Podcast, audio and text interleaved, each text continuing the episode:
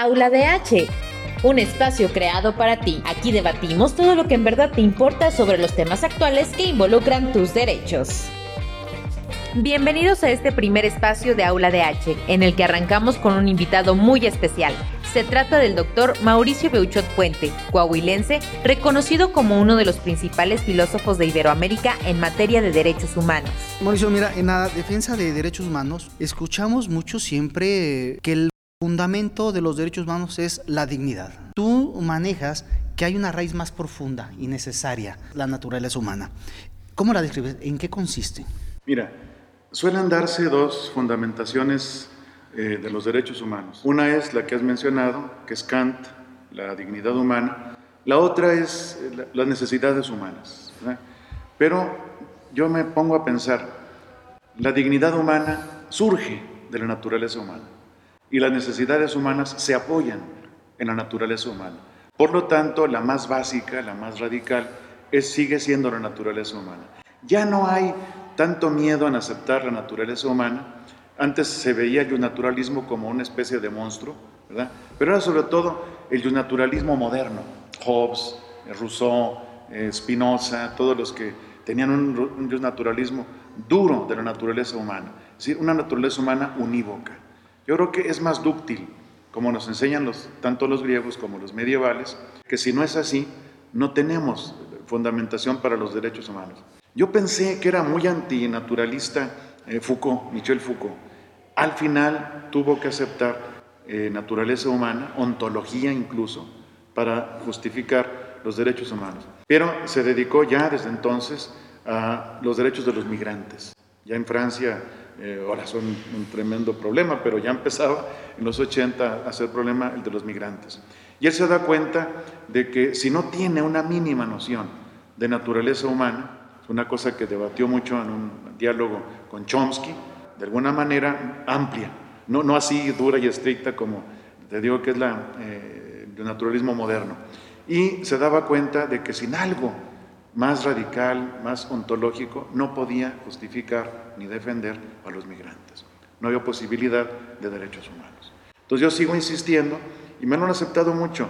Te decía que ya no hay miedo a la naturaleza humana o al naturalismo. La gran objeción que se hacía era la falacia naturalista que no se puede pasar del ser al deber ser o, del hecho al valor. ¿Cómo no? Ya muchos han rebatido esa acusación de falacia y la que me gusta más es la de un gran filósofo analítico que murió hace poco, Hilary Putnam. Putnam da una este, objeción muy elegante, una refutación muy elegante a la falacia naturalista, porque dice, en la misma falacia naturalista se esconde la falacia naturalista depende de la valoración. La falacia naturalista depende de una sociedad cientificista y el, cientificismo es una valoración, es axiológico. Entonces tumba, ya prácticamente son pocos los que objetan la fundamentación de los derechos humanos. La cuestión de los migrantes en Francia, Francia misma, y, los pueblos. En ese sentido, eh, de Francia salen esos tres paradigmas de la libertad, la igualdad y la fraternidad. Y en tus obras manejas precisamente que la libertad es algo que ya hemos manejado mucho, incluso con excesos. Eh, mal bien la igualdad la hemos trabajado, pero que hay un gran pendiente y que tiene que ver con grupos como los migrantes y Latinoamérica, que es la fraternidad. ¿Qué es lo que habría que trabajar? En libertad hemos ganado bastante. En igualdad no tanto, sino que lo digan las mujeres. Y en fraternidad lo menos, porque falta mucho de fraternidad. Yo le llamaría en la actualidad solidaridad. Es el nuevo nombre de la fraternidad. Digo, la fraternidad fue una idea de la Revolución Francesa, de la Ilustración, siglo XVIII. En la actualidad le podríamos llamar solidaridad. Es, como una especie de fraternidad social con los que están oprimidos, abatidos, etc. Yo creo que iría por allí, en, este sentido, de buscar eh, cada vez, esa, yo creo que es una virtud cívica. Ahora se está manejando mucho en filosofía política el republicanismo. Y el republicanismo supone, necesita, exige ciertas virtudes cívicas. Me encanta porque es como una vuelta de la noción de virtud que ya parecía muerta. Virtudes cívicas, tanto en, este, por ejemplo, en las corrientes filosóficas comunitaristas, no comunistas, sino comunitaristas, Hannah Arendt, este, Marta Nussbaum, muchos que están queriendo abrir un poco más ese concepto de republicanismo, pero se necesitan virtudes de solidaridad para que participemos en los diálogos, para que participemos en las protestas, para que participemos en todo, porque nadie quiere participar luego. Sí, y aquí eh, en esa participación haces también una diferenciación entre la situación de México y Latinoamérica, que en Europa y en otros lugares del mundo. Y en esta situación diferenciada eh, en Latinoamérica y México, nos has eh, ya manejado una nueva forma de filosofía en derechos humanos que la llamas filosofía de la resistencia. Ah, eh, ¿cómo, encuadra, por qué diferente en, América, por qué diferente a, Europa en las situaciones y en qué situación está México y Latinoamérica para tener que manejar esta filosofía de resistencia? Mira, eh, yo lo capté esto en diálogo curioso con dos filósofos de, corrientes muy distintas, como fue Luis Villoro y como ha sido mi amigo eh, Enrique Dussel. Eh, los dos plantean que ya la globalización es imparable, que tenemos que hacer nada más que sea inclusiva o incluyente, porque todos se beneficien, y eso es lo que le llamo resistencia. Todavía me suena un poco a Paulo Freire, ¿verdad? que hablaba de la, resistencia. Esos mismos teóricos muy fuertes admiten que ya nos inundó, por así decir, la globalización.